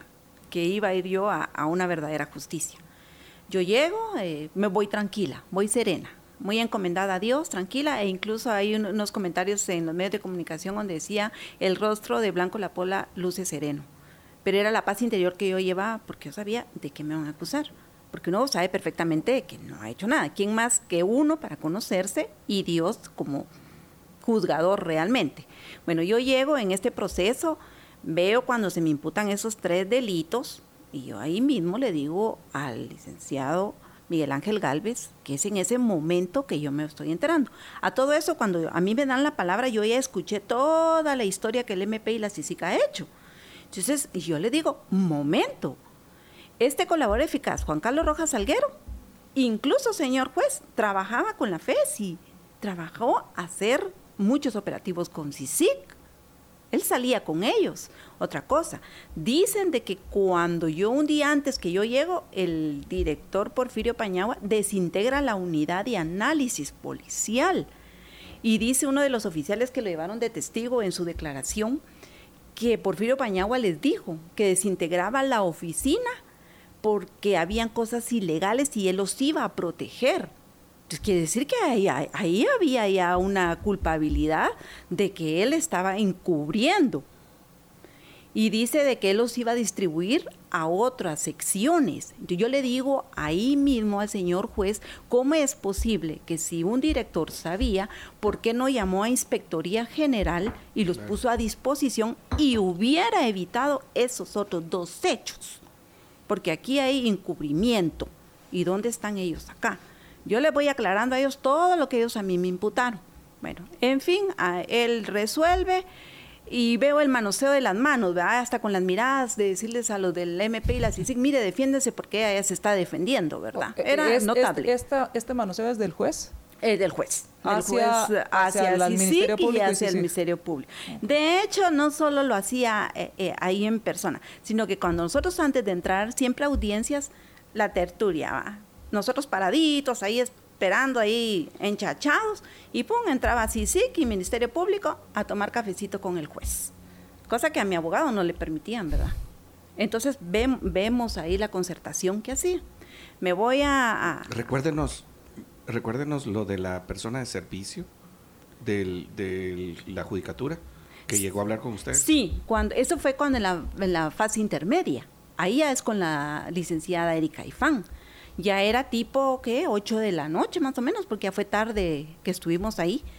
Este día yo era muy específico, porque fíjense de que toda la, eh, todo lo que dice el colaborador eficaz nunca nos lo puso el, licenciado Galvez. Toda la declaración, no, no, no, no, no me la ocultaron. Entonces vengo yo y le digo al otro abogado que tenía yo en ese entonces, le digo, el licenciado, yo quiero que la licenciada escuche esto.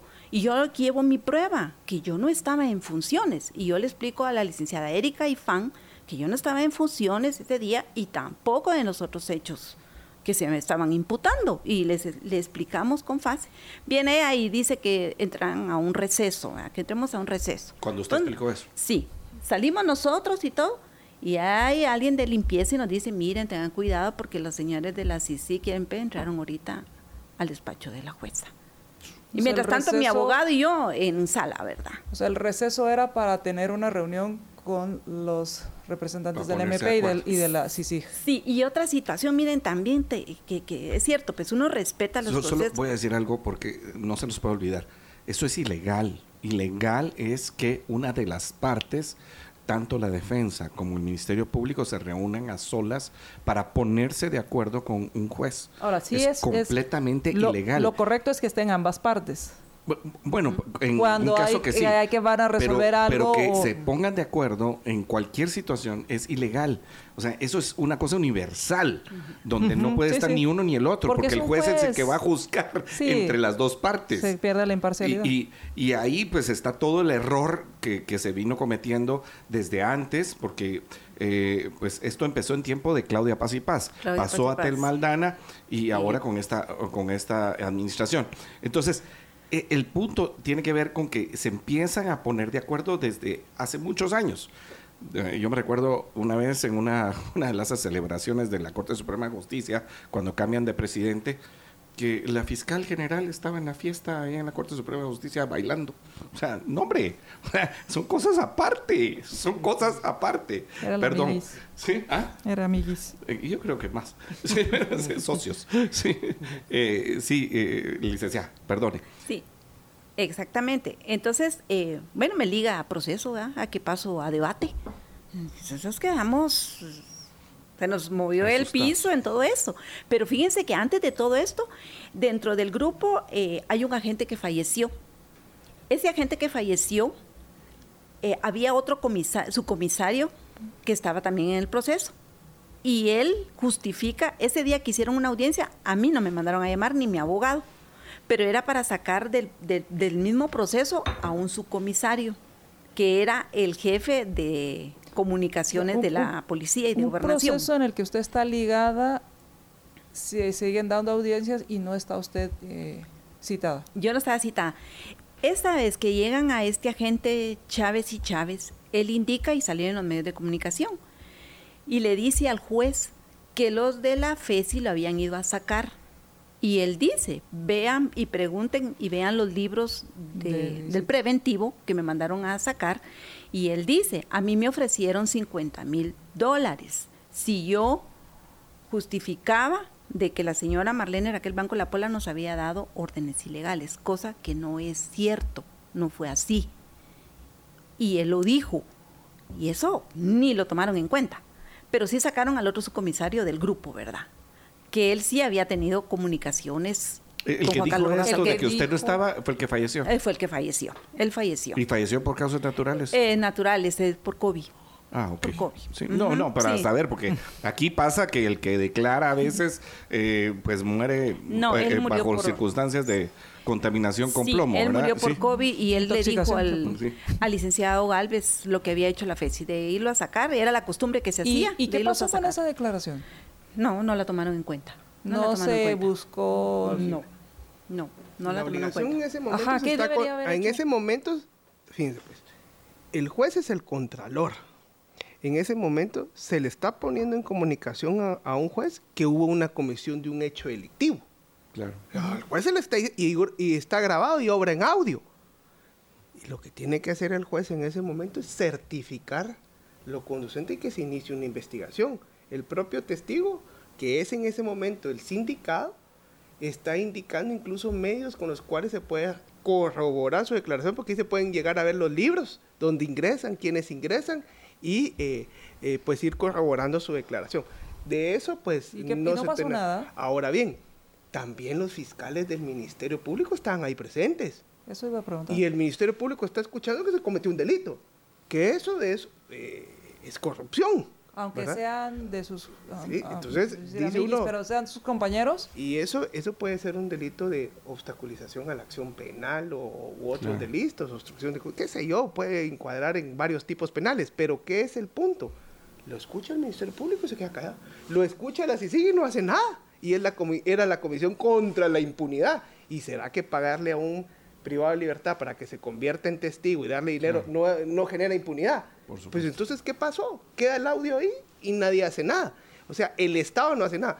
Y entonces ahí es donde vemos que no hay imparcialidad, que no hay objetividad también por el parte del EDP. Pero antes de seguir, duda, tenemos que ir a un corte. Solo rápidamente, solo rápidamente, o sea, por lo menos debió haberse aclarado, porque así como estamos diciendo que yo puedo decir misa, también el, testigo pudo decir, decir misa. El problema aquí es que ni siquiera se investigó hizo abogado, el licenciado Juan Alberto Guevara. Eh, licenciado, o sea, eh, ¿por qué contra usted? ¿Por qué contra usted? Esa es una cosa que, resulta muy importante. O sea, eh, yo, yo le voy a decir una cosa, eh, se lo voy a decir de manera personal. Yo realmente pensé que había una gran posibilidad de que usted fuera culpable por los medios de comunicación, por todo lo que, lo que se dio, ah, por el gobierno de la UNE, etcétera, ¿no?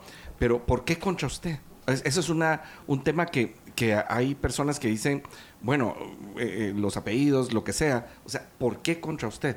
¿Cuántos años tenía usted de estar en la Policía Nacional Civil? ¿Qué hizo en la Policía Nacional Civil? ¿Y quiénes eran las autoridades en ese momento? ¿Qué, ¿Cuál es la pretensión que ellos tenían?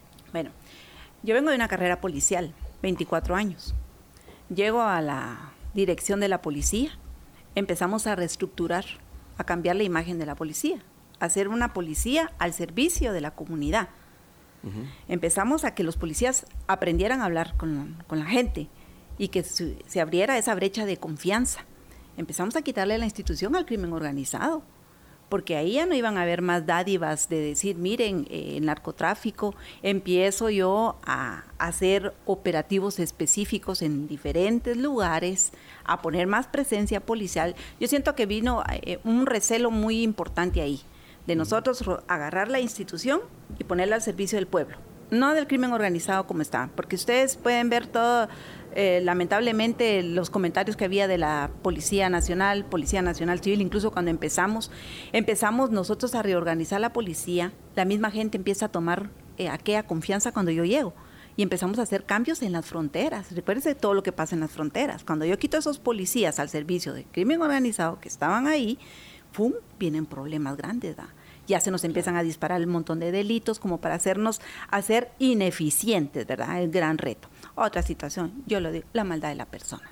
Estamos viviendo momentos que las almas de las personas están demasiado oscuras y están en instituciones donde se prestan a hacer maldad. Yo ya le he dado vuelta a mi asunto y, y esa es mi explicación, haber hecho un buen trabajo haber quitado una institución a manos del crimen organizado, haberle dado la dignidad a los, a los buenos policías, porque hay muy buenos policías dentro de la Policía Nacional Civil, como hay malos. O sea que usted era un estorbo. Eh, exactamente. Pero usted dice, o sea, usted lo, ha dicho varias veces. Exactamente. Usted era un estorbo, ¿para exactamente. Ay, para... Mire, fíjense que yo les digo algo, yo en la calle ando tan tranquila a pie, yo no tengo miedo que a mí que el crimen organizado, que las pandillas, que el narcotráfico, que alguien me pueda hacer daño. No, aquí hay élites. Usted, dijo. aquí hay élites poderosas. una cosa, uno de estos días. Eh, la querían fuera usted.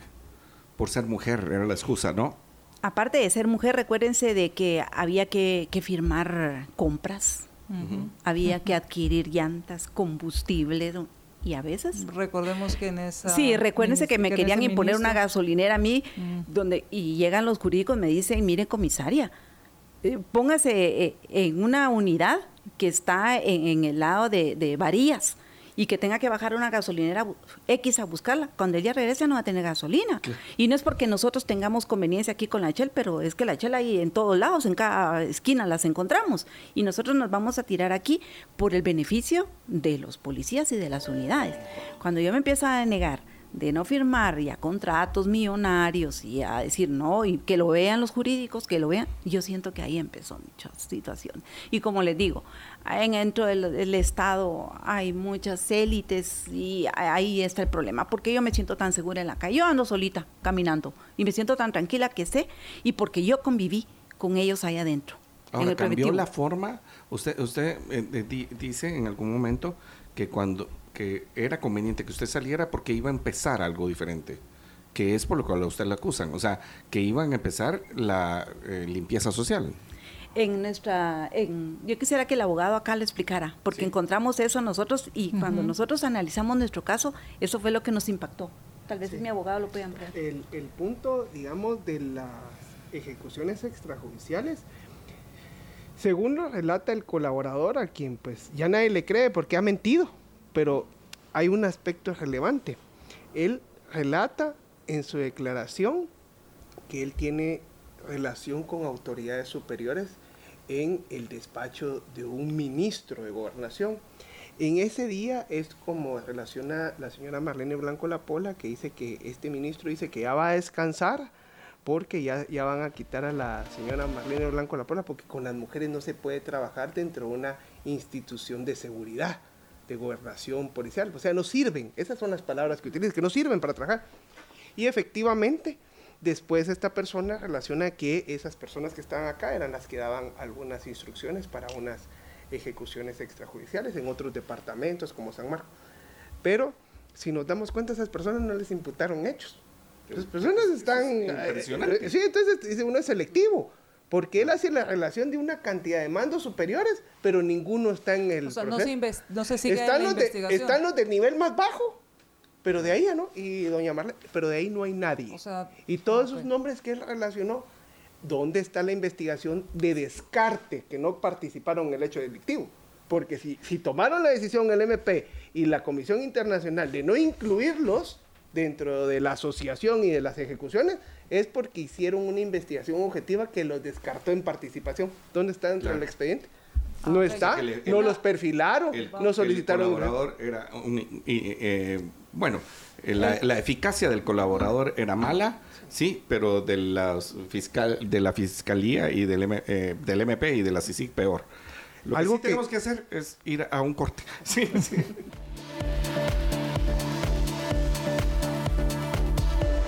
Estamos en entrevista aquí en Libertópolis por la mañana con la comisaria Marlene Blanco Lapola, su abogado Juan Alberto Guevara, hablando acerca de todo lo que aconteció con su juicio. Y, Juan Alberto, yo quisiera preguntarte específicamente, 12 años, 12 años, ah, en realidad 11 años y medio para que llegara a debate el proceso de la licenciada eh, Blanco Lapola, en, medio de muchas... Eh, eh, contradicciones eh, de lo que se puede dar entre el Ministerio Público, la CICIG y eh, eh, la Judicatura, los diferentes jueces. ¿qué, más encontramos que nos hace preocuparnos a todos los ciudadanos de este país de caer en una situación donde se nos persiga injustamente? Bueno, lo que preocupa, considero yo que lo que preocupa es el temor que hay de, de un fiscal de ser objetivo. Pues es un problema porque el fiscal en primer lugar dice, disculpe, es que yo estoy eh, recibiendo instrucciones. No sé si es cierto o no. ¿De quién? exacto, entonces eh, eh, el fiscal siempre va a tener un superior.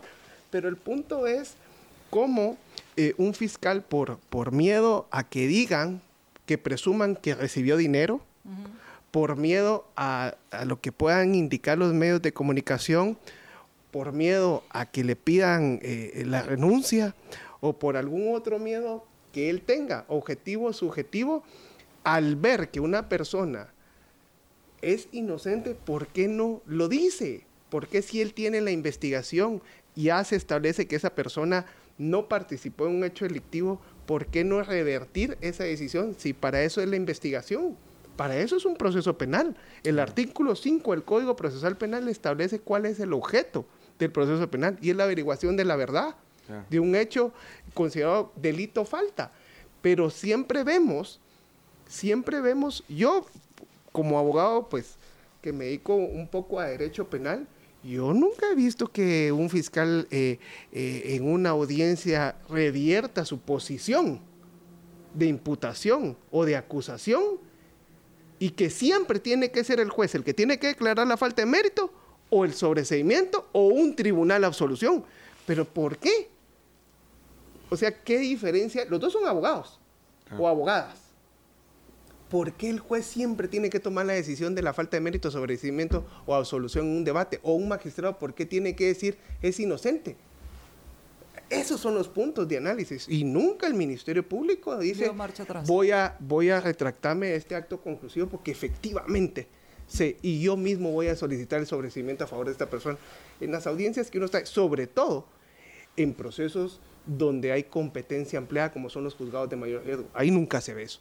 Ahí tenemos que esperar a llegar a un tribunal de sentencia para que la persona sea absuelta. De lo contrario, es complicado. Ahora, la, pregunta eh, que yo me hago es, y que siempre la he hecho en este tema, es que si un ministerio público debería tener un caso lo suficientemente sólido antes de llegar ante un juez. Y cuando digo suficientemente sólido es que ya haya hecho, por ejemplo, si tienen un colaborador eficaz que afirma una cosa, tenga la prueba que lo sustenta, que, que haga esa investigación y que si necesita orden de juez, solicite la orden de juez para continuar la investigación de un posible delito antes de llevar a un proceso a una persona y tener un caso tan sólido, que yo siempre he dicho, tengas un caso tan sólido que el acusado diga, sí, tienes razón, mejor negociemos aquí y hagamos un proceso abreviado. Y creo que, eso debería ser lo, ideal para, para quitar toda esta mora. Eh, ¿Cuál es, después de todo este tiempo que usted vivió todo este proceso, qué le queda? ¿Qué me queda? Sí. En el proceso que yo viví, mire, muy eh, alarmante. En primer lugar, no solo por mi caso, sino porque cualquier persona puede, puede pasarle lo mismo si no se establecen realmente las garantías procesales y si realmente aquí en el país eh, no se tiene un ministerio público enfocado realmente a la veracidad de la verdad, las cosas no van a cambiar en Guatemala. Y así como me procesaron a mí, vendrán muchas personas porque nadie, nadie somos libres de caer en el sistema de justicia, hasta por un hecho de tránsito o lo mínimo que sea pero el proceso amargo que quedó en mi vida es pues la desintegración de mi familia, eh, seres amados que ya no están conmigo, el sistema económico, la denigración que me hicieron. Eh, lo importante, ¿saben qué es? Y yo se los agradezco mucho a ustedes, escuchar la verdad de las personas. Porque lamentablemente aquí en Guatemala se ha dado que hay ciertos medios de comunicación que nos difaman, nos calumnian, pero nadie, nadie se pone a pensar realmente cuál es la historia real que hay detrás de cada persona procesada. Porque aquí hay que escuchar las dos partes, no solo la que donde imputan, donde nos denigran, sino que es importante nuestra historia. Eso es lo que, lo que yo realmente consideraría importante ahorita de que esto cambiara. Sí, nos queda la, la gran lección, ¿verdad? Eh, yo, yo, me quedo con unas palabras que María Dolores eh, acuñó y es estos tiempos sicilianos, Juan Alberto. Eh, aquí veníamos.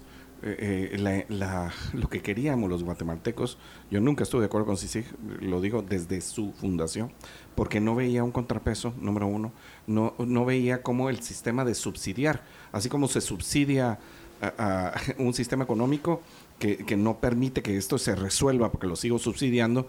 Entonces, por ejemplo, eh, subsidio la justicia, entonces cómo iba a empoderarse. Pero uno de los asuntos acerca de este asunto de la CICIG era eh, trasladar las competencias para que eh, la justicia fuera mejor en Guatemala pareciera ser que terminamos siendo peor, Juan Alberto. Y, y eso, es, eso es más que terrible. O sea, los casos individuales son... son eh, quedan dos minutos. Sí, yo sé, son terribles. Y, solo tienes un minuto para tus conclusiones, Juan Alberto. Bueno, eh, pues agradecerles. Efectivamente, considero que la manipulación en la investigación, la manipulación en los hechos, la manipulación de los colaboradores eficaces que se hicieron por parte de, para llevar a flote un proceso que al final la verdad sale a luz, porque sale. En un debate siempre va a salir la verdad. Considero que esa manipulación de la investigación es lo que tiene a muchas personas hoy en situación de presión preventiva o ligadas a proceso injustamente, esperando llegar a un debate y que se pueda esclarecer esa verdad a través del desarrollo de la prueba y así demostrar su inocencia. En ese sentido, pues nosotros eh, preocupados porque habían pedido 81 años de, de, condena, o sea, le estaban diciendo que se vaya a morir allá a un centro de cumplimiento de condena de mujeres, cuando en realidad se tenía la evidencia científica que no había participado. Entonces, aunado a ello, la declaración de todos los testigos que llegaron en el debate, que fueron miembros de la Policía Nacional Civil en ese periodo, que eran agentes, oficiales o comisarios, que siempre indicaron que ella nunca o escucharon o por referencia una orden ilegal de parte de la señora Marlene Blanco Lapona. Muchas gracias. Marlene, ah, bueno, Estuardo, ¿tienes algo para terminar nuestras conclusiones? Bueno, este es un ejemplo de, de cuán tardada puede ser la justicia en Guatemala y que al final eh, pues se hizo justicia. Al final sí se hizo justicia, aunque 12, casi 12 años después. y que los tiempos exigianos eh, siguen. Sí. Y que tenemos que corregir eso, ¿verdad, Estuardo? Y, a todos nuestros oyentes, los tiempos sicilianos tienen que terminar. Esa debe ser una lucha que por la que tenemos. Yo, yo insisto, posiblemente el mayor fracaso que tengamos es en el sistema de justicia, pero para componer ese sistema de justicia tal y como está, tenemos que elegir diputados por nombre, porque es la única forma en que vamos a tener que cambien las magistraturas. Eh, y, y me despido como siempre, que viva la libertad. Así es, yo espero un MP que fortalecido, que haga una buena investigación donde los culpables sean condenados y los inocentes no pasen por este proceso. Muchísimas gracias. Libercast presentó una producción de Libertópolis. Recuerda suscribirte y dejarnos cinco estrellas para que continuemos trabajando en producir más podcasts de tu interés. Libertópolis.